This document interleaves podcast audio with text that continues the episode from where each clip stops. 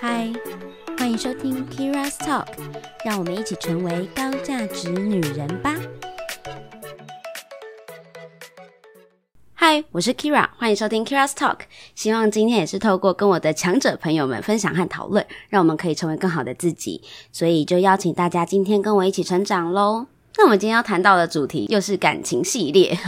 那感情系列呢，今天特别想要讨论感情路上呢，你可能会遇到的一些事情。那这些事情，我们回头看看，都会觉得那些人都是鬼，这样。所以，我们今天就要来讨论一下感情路上有哪一些鬼故事是可以一起聊一聊的。那我今天邀请到的一个女主角呢，是我最近认识的朋友。然后很有趣的是，我们是在 Clubhouse 上认识的。那为什么会邀请她来？分享他的感情呢，是因为认识他才发现，原来也是有人可以把感情生活弄得这么丰富啊！我觉得蛮厉害的。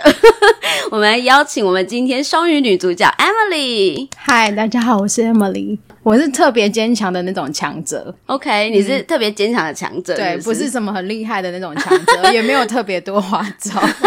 但我觉得你很厉害啊，你是一个算是工作也是还不错的女生啊。还在努力，哎，OK OK，蛮好的，强的人更多。当然当然，嗯、我们本来就是比上不足，比下有余嘛，对不对？但是但是在我的眼里看起来，你就是一个事业蛮不错的双鱼座的女主角。谢谢。对，但是很有趣的是，人家都说你在就是事业很好的女生，感情都你知道吗？没什么，就是不丰富，这样很无聊。嗯、你完全就不是哎、欸，因为我是双鱼座的女生、啊，没，没有爱情是活不下去的。OK，没错，就是这样。所以大家知道要听。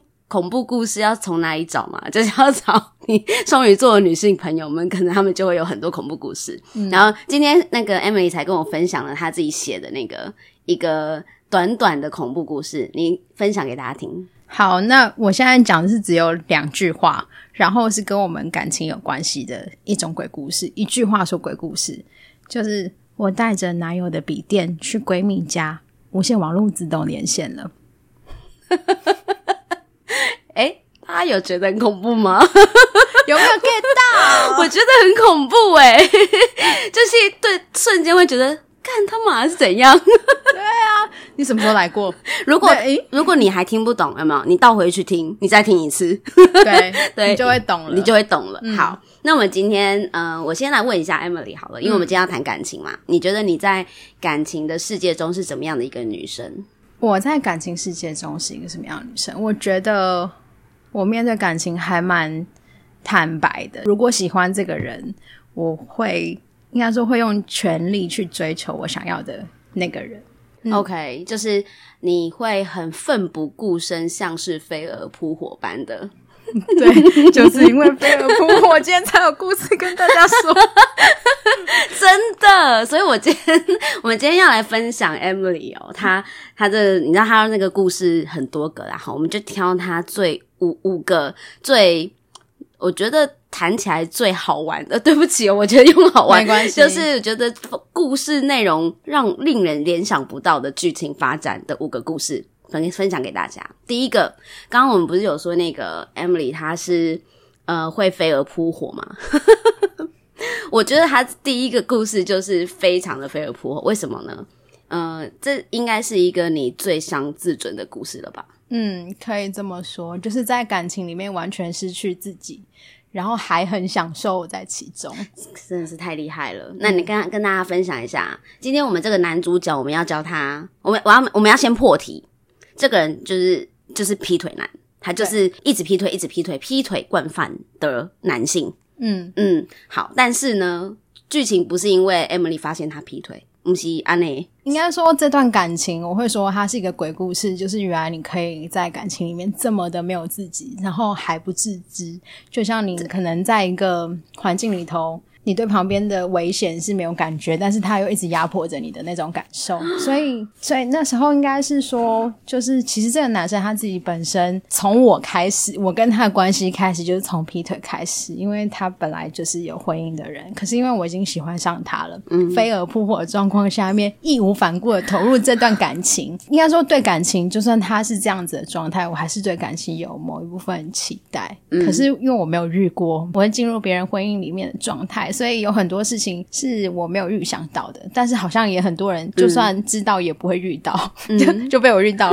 OK，好，一个小故事是，比如说，呃，我们有一次跟他的朋友，然后到他朋友的店里面，我们去吃鹅肉，嗯嗯，然后吃鹅肉的时候，他就跟我说：“哎、欸，我太太打电话来了。嗯”然后我想说：“哦，那你就接啊，又怎么样嘛？嗯、因为我本来就知道嘛，所以他不需要避讳什么。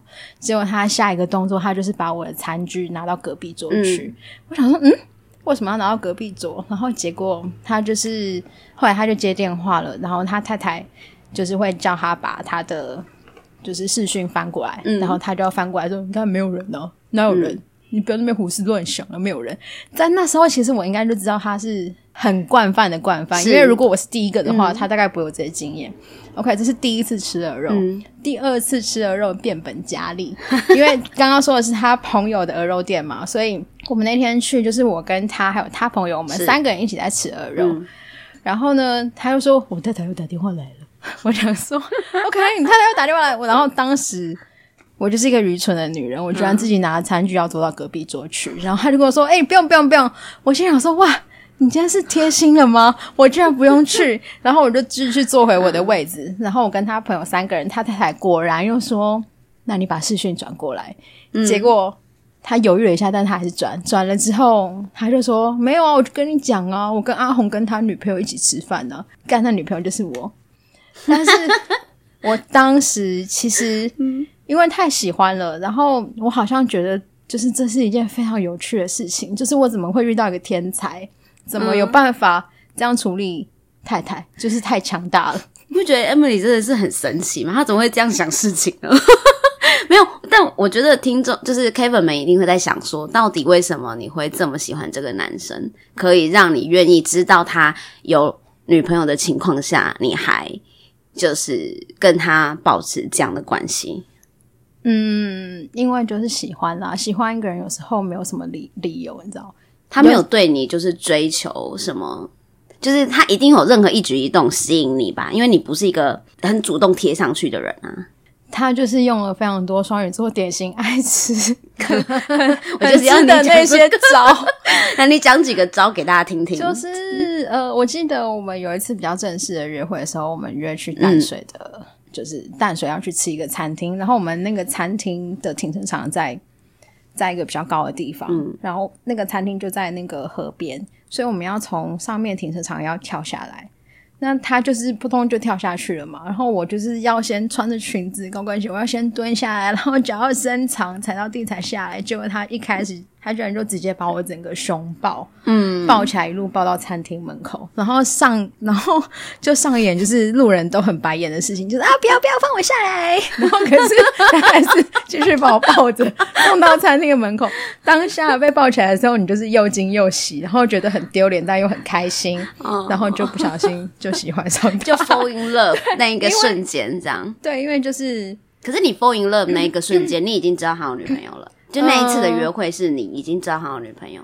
不是，不是嘛？对不对？嗯，是因为先喜欢上，嗯，所以才知道，然后后来发现他原来是有老婆的，有老婆的人，对，所以就是因为他们，你知道，这个男生一开始他也没有讲，他其实也没有讲，但就是反正你们就约会了这样子，他也没说他没有，他对，嗯，他也没说他没有，没错，因为我们也没问嘛，一般人。就像你，就是随便约会一个男生，你不会就是他都约你了，你不会想说你有女朋友他会约我吗？对，对啊，我们正常的人，正常人是不会都是这样想的，去去设那个立场说哦，他一定是有婚姻的，是不会了。对，嗯、然后尤其这个男生可能貌似在追求我的情况下，嗯嗯，所以如果后后续发现的时候，有时候如果你你已经投入下去了，就是你已经很 fall in love，你就觉得算了，对。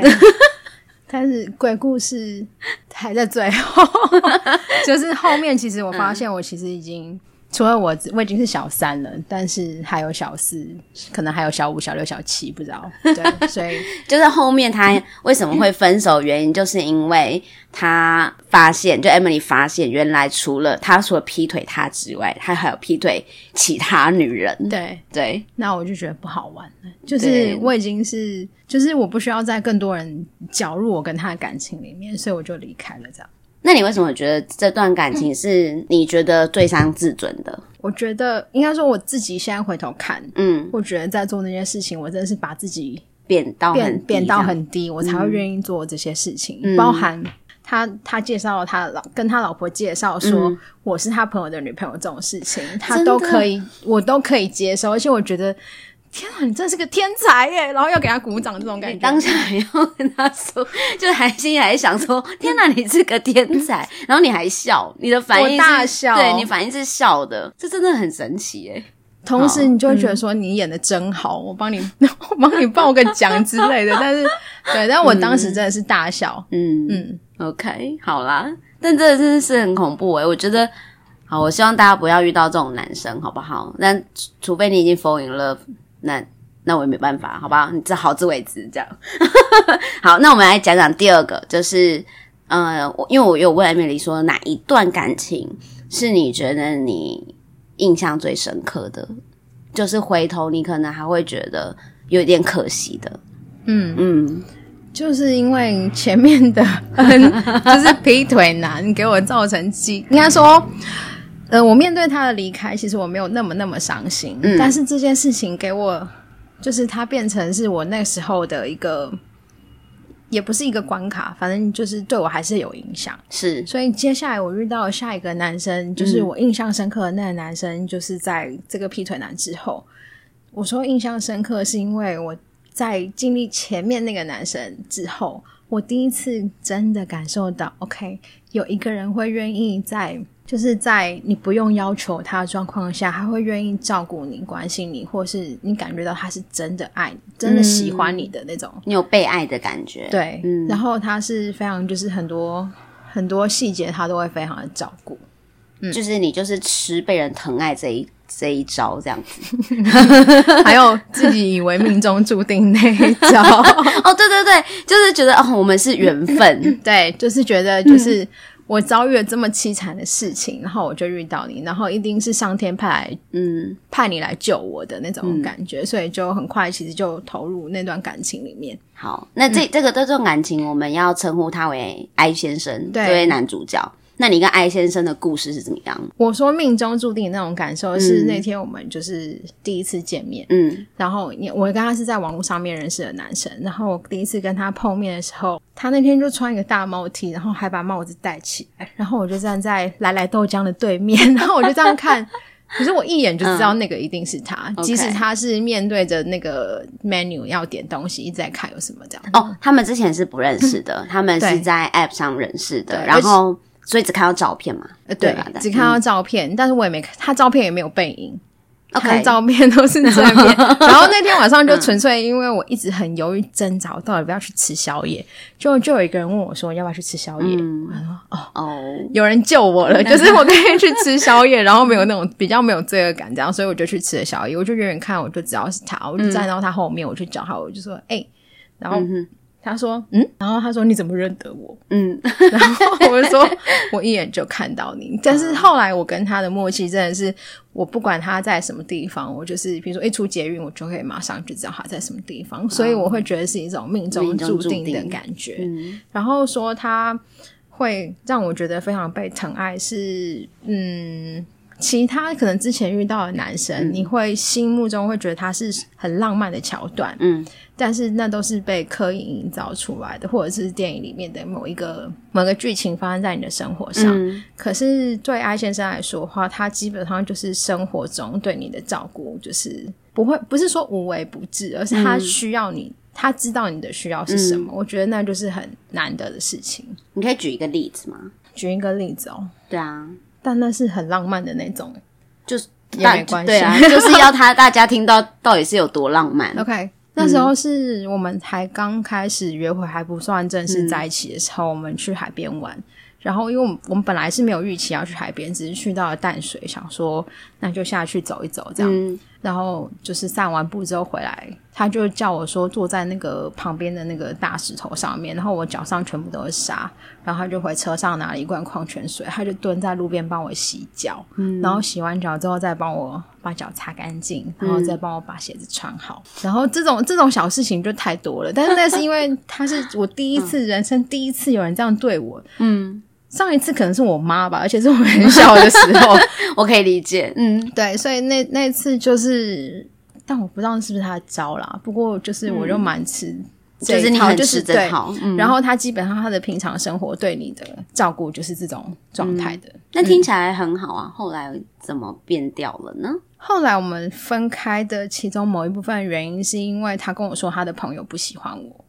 因为他认为他的朋友认为我是一个太过主观、太过强势的女生，嗯，然后所以他没有办法继续跟我在一起，嗯。嗯，就是非常瞎的分手故事。然后再来就是、嗯、当时候遇到他妈妈生病，所以就有很多情绪问题会加在我身上，嗯、然后我就一直扛着这些情绪。后来我也觉得我有点受不了，嗯，不过最后一年后我就发现原来他是劈腿，可是妈妈的事情是真的。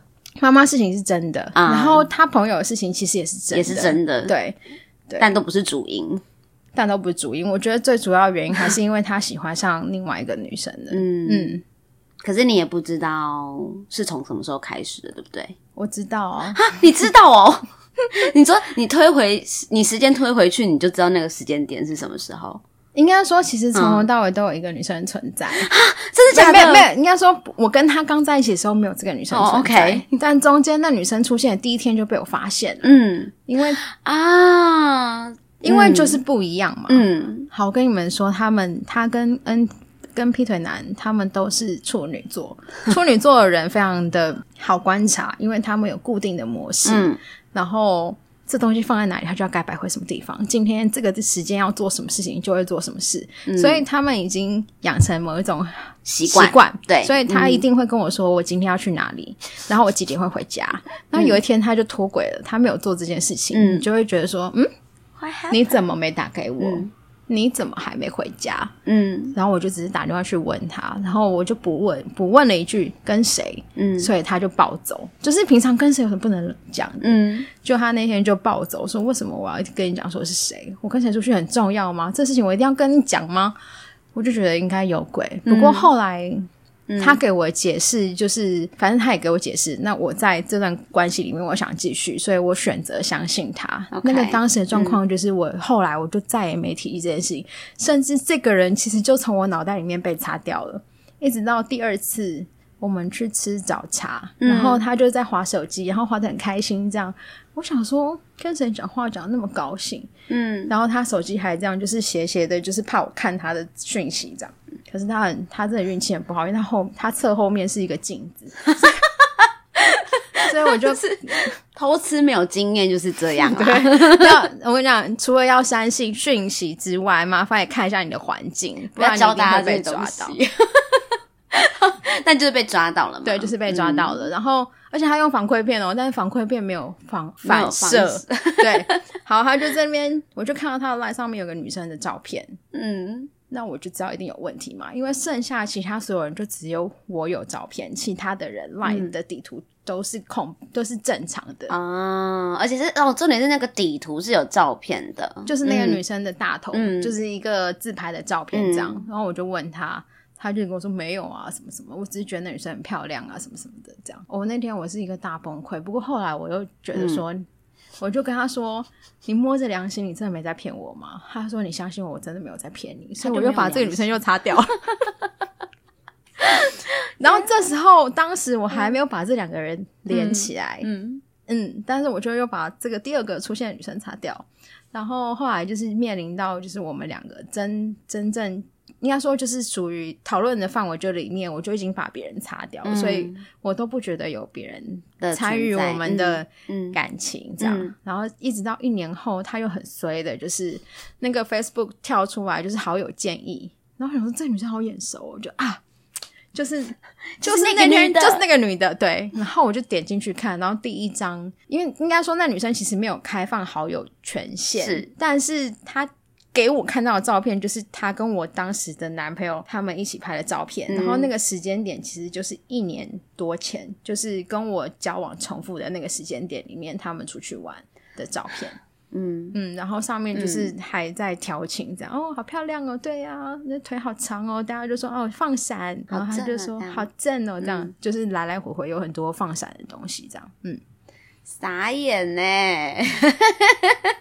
可是你有发现就是一个 pattern 吗？就是你会因为爱这个人，或是你会选择去相信对方，或是你会甚至。我觉得某种程度，你也在呃，想要让自己释怀跟欺骗自己，就自我催眠、啊。对对对对对对对，自我催眠，对，没事没事没事没事没事，这一切都没事，没事没事没事。对，然后就遇到鬼这样。好，那我们要遇到这很恐怖的鬼了。我觉得这这没有，他没有恐怖，他只是比较过分。我一听到这个故事，我就在骂脏话。我想说这是怎样？嗯嗯，好，我们要来这个我觉得很过分的人，他叫红包男。这个男好过分啊！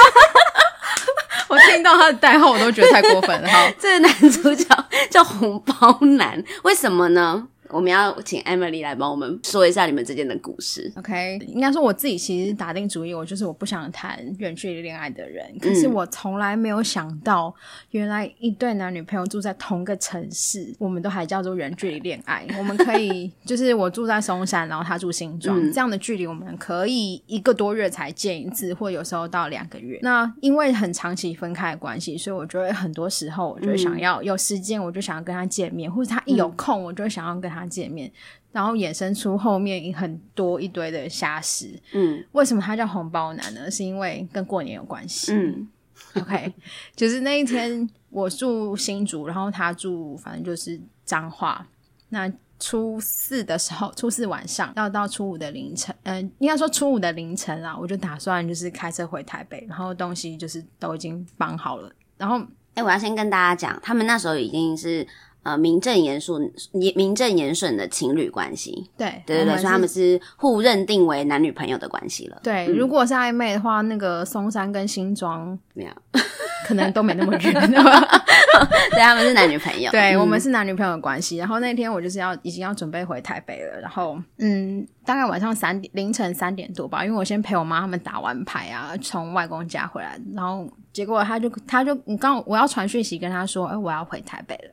他说：“哦，好啊，传个他又讯息回我说，那你要不要来台中找我？嗯，那在这之前呢，就是要过年前，我们其实他是有跟我说，就是他可能这次过年他没有什么时间可以陪我，然后如果有的话，就尽量抽给我。”那我刚刚就收到他讯息，问我说我要不要去台中的时候，你知道那心里面感觉是 yes，皇上点我的那种感觉，你知道吗？被被点评了，人家被点飞了，哎、欸，你可以来咯，这样子，我在台中，快来找我。对，嗯、然后我就很开心，有一点点犹豫啊，因为已经三点多，嗯、等于我到台中已经四点多了，这样，然后但是我还是去了，嗯、飞奔下去，策马奔腾，嗯，然后到了那个。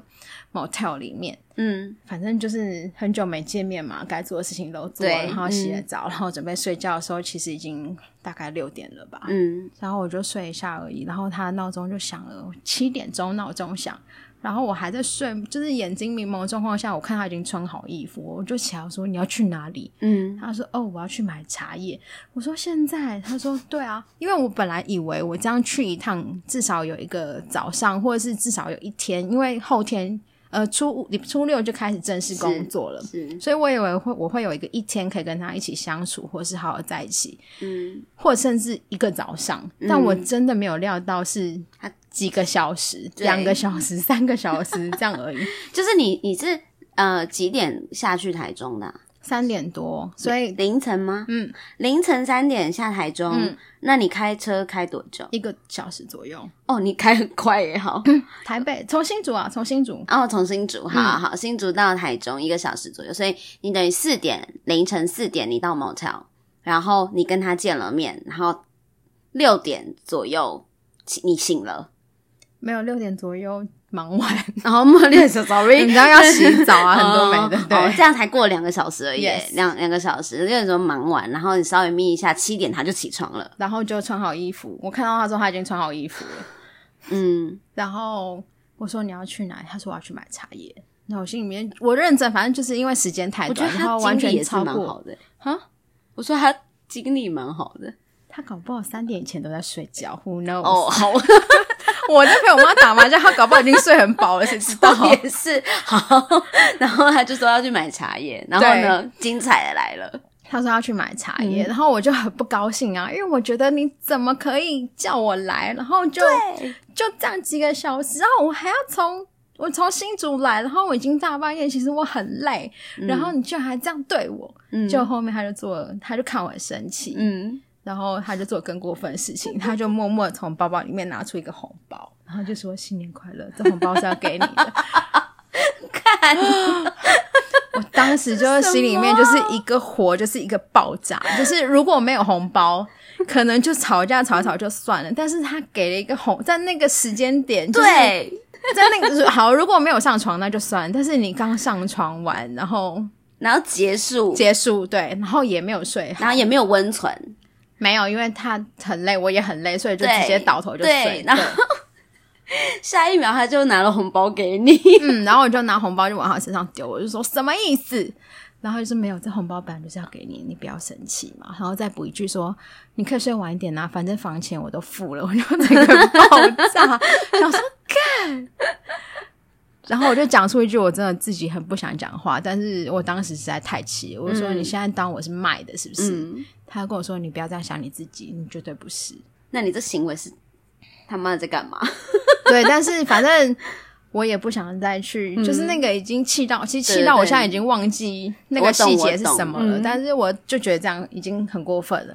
OK，那我就想说，好，你要走就走吧。就是、嗯、老实说，我要怎么留他也留不住。对啊，因为他已经决定要出去了嘛。嗯、对，嗯、而且我也不会这样做的人，嗯、所以他要走那就走吧。嗯，然后后来我就想说，那我就睡到八点，八点起来之后我就去吃好吃的早午餐。然后因为我只有一个人。大年初大年初五，一个人的客人就真的只有我一位，你知道吗？然后我就到柜台，马上就进去了。我上次就在那边等了快一个小时，但我那天完全不用等，快速通关，一个人就进去里面，然后开始点早餐。然后但是时间等的有点久，然后后来我男朋友那时候就传讯息问我说：“诶，你还在台中吗？”我心里面。的第一个想法是，OK，他知道他错了，他要回来找你了，他要回来找我，然后要补偿我，给我一个就是至少是一个很美好的初五回忆这样。嗯嗯、结果他他就跟我说：“你还在台中吗？”我说：“对啊，还在台中。”他说：“那你那等一下要不要碰面？”我说：“OK，好啊。”然后他就给我一串地址，嗯，然后我就开车去那个地方。但是我早餐。就是我讲完这段话，因为他们店人太多，所以我讲完这段话之后，我早餐才来。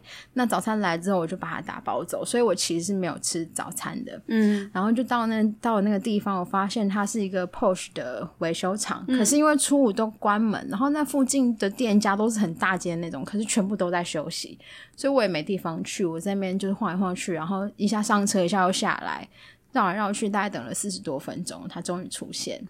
一个拖吊车上面，然后后面就放了他的 Porsche，然后他跟他的朋友就从拖吊车上面下来，就是哎嗨，打招呼，对，哎那个你久等了吼，就是那种超客套的话，我想说干这傻小，然后他朋友就说、嗯、哇，你女朋友好好哦，都还来接我们。然后我想说到底发生什么事？结果是因为他的车要去。买茶叶的路上，嗯、就是要往南头的路上坏掉了。那他拖回来之后，他还要去彰化开他自己家里的车，然后再去南头。所以他就想说，我还在台中，所以就叫我去接他。那因为他朋友在，那我虽然很气，但是又不能够爆发，对，不能爆发。而且朋友很热情，我、嗯、就说：“哦，Emily，你好漂亮哦，或者什么说哦，你好好哦，你人好好，就是怎么愿意这样接我。嗯”嗯反正就已经把我捧这么高了嘛，我当然是要做一个那个称职的女朋友，所以我就开着车从台中送他们回彰化，然后他们就把他们东西拿下去之后，我男朋友就这样拍拍我的车，好，拜拜，台北见。我想说，干，这是一个工具人的概念嘞，超级工具人，而且 就是我也还要自己花油钱，还要花时间呢，然后反正他就拍拍我车，然后就跟我说，哎、欸，你可以回去了。我想说什么？三小。我连就是我应该说，我完全没有预期到是这样的状况，因为我想说，我都见到他朋友了，好歹我们可能也可以一起去个南头，我们还是有时间可以相处，嗯、但都没有。然后他朋友就有点看不下去，他就说：“人家这样载我们回来，你怎么都不请人家吃个饭？”然后他就问我说：“诶，那他就问说，诶，诶，你会很饿吗？”但我其实是很饿，因为刚刚早餐整份没吃嘛。嗯嗯、可是我就嘴巴脱出说还好。嗯，就他就带我到，他说那你就停个车吧，我就在他家附近就把车停了之后，他就带我到他们家对面去吃肉羹。嗯嗯，就是我把我的名店的早餐就放在车上，然后他带我去吃肉羹。什么东西？他跟我说，我跟你讲，这个肉羹是我从小到大吃过最好吃的彰化名产。哦、然后，但是我就很不开心。废话，谁会开心啊？嗯，可是。为什么他可以？就是因为他你们都在台北，嗯，可是你们经常你们碰面的时间是非常少的，嗯，为什么啊？他很忙吗？因为他他工他说他工作很忙哦，因为他很常跟你说他工作很忙，但是事实上他我每次跟他约会，我们都是在工厂，就是就是不是工厂就是在 motel。没 有没有，大部分大部分时间都是在他公司啊，嗯、就是所以他是真的很忙，他有可能其他时间都给别人了吧？我不晓得，我认真不知道，这是我乱猜的。嗯，但是就是我们每次约会，就是都在他工作的地方。OK，就是那个真的也不算约会，就是一起，可能我就带了快炒，然后去他公司，然后陪他吃个晚餐，然后我就在那边看他忙这样，然后忙一忙，我就觉得很。就是也没事干，然后他都会忙到很晚，所以我就走了。所以他，你好像看到他是真的在忙，嗯、可是我当时心里面觉得说，老娘也是很忙的人，我都有抽时间坐在这里，你真的是抽不出一个时间陪我吗？就代表他没有把你放在他的顺位的第一嘛？可应该是，或者是第二，可能也不一定有，因为他的朋友可能在你前面，所以他才会跟朋友去买茶叶。嗯。对 不对？他他那个朋友是他在中国工作的 partner，然后因为那个人他是、哦、很重要这样子。对，然后他家全家都已经没有人在台湾，嗯、都在中国，所以他一个人回来就是依靠着这一位，对，我就是对这个 partner 红包男，对，OK OK，好，反那那后来你们怎么分的？后来我们分手是因为。远距离，但那个远距离就是真的是远的，就是因为他去中国，然后我人在台湾，然后相就是中间他有回来，但是我刚好我又去旅行，所以我们也没碰到，所以就长时间分开了大概两三个月。OK，然后中间就是他做了一些我没有办法理解的事情，就是我觉得你为什么要这样做？然后我会后来认为就是他没有办法给得起我想要的生活，跟他也没有什么未来这样。嗯就是那时候我们两个是分隔两地的状态，然后有一次是他要去武汉，然后他去武汉的时候他是早上早上去，然后一般来说他就是会到武汉之后他会打个电话给我，或是跟我讲说他到了那个地方。就我那天我就等了非常的久，根本就找不到人，嗯、然后我就心里面想说去中国是能去多，就是再远也不过就是那样，嗯、然后我就很好奇，就是他到底坐。比如他十点到机场，嗯、那顶多就是可能是十二点的飞机。那十二点飞机算一下，可能几点会到？嗯、我心里面只是想要做一下这件事情，嗯、说他是不是还在空中？嗯，所以我就网络上面查了一下，我就发现，干没有去武汉的班机。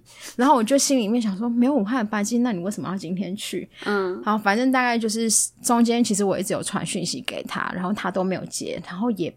真的就是没有通，嗯，所以我也不知道他到底在干嘛。然后，但是到了大概十一点多，我打电话给他，他就一接起来，他说：“哎、嗯，好巧哦，你怎么知道我刚下飞机？”我心里面想说：“啊，真的吗？就是你去武汉，就是跟我去欧洲差不多远的，这么远的距离。”嗯，然后我就反正他就说：“对啊，他刚到这样。”然后我就说：“可是我今天查了，没有去武汉直飞的飞机耶。”他声音略显一点点，就是嗯。你怎么会知道这种感觉？但不是很明确。嗯、他最后就补了一句，就说：“哦，我忘记跟你说我在香港转机，所以我花了比较多的时间，因为那边又要怎样怎样怎样，反正就是讲了很多。然后你就买单了嘛？我就买单了，因为我觉得他敢讲，我就敢信。嗯，你就是这样的人，我就是这样的人，所以我就把这件事情，就是，嗯、但是这个事情。还是在我心里面有影响了，当然啊，当然，嗯，嗯，所以后反正中间就分开好一阵子，然后我就一直期待说，哦，他什么时候会回台湾？因为他的中国生意是刚开始，所以他一般去的时候他都不会买就是他会买来回的机票，但是回程他是不会压时间的。所以其实从以前从、嗯、我们交往到最后，都是问他说你什么时候回来，他就会说嗯，看看下礼拜吧，嗯嗯，看看下下个月底吧之类的。所以他都不会买来回，他都买单程，他都买来回，但是他回程机票他没有开。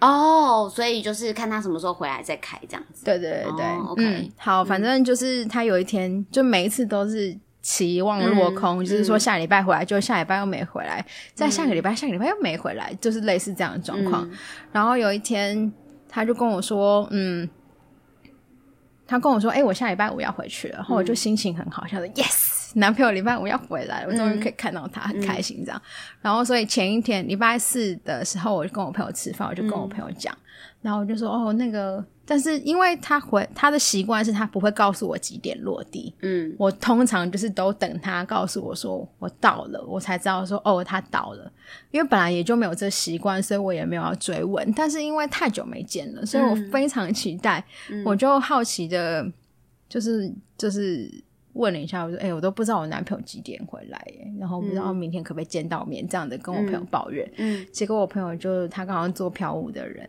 所以他就帮我查了一下。就是他说，那我没有，我帮你看一下你男朋友什么时候回来。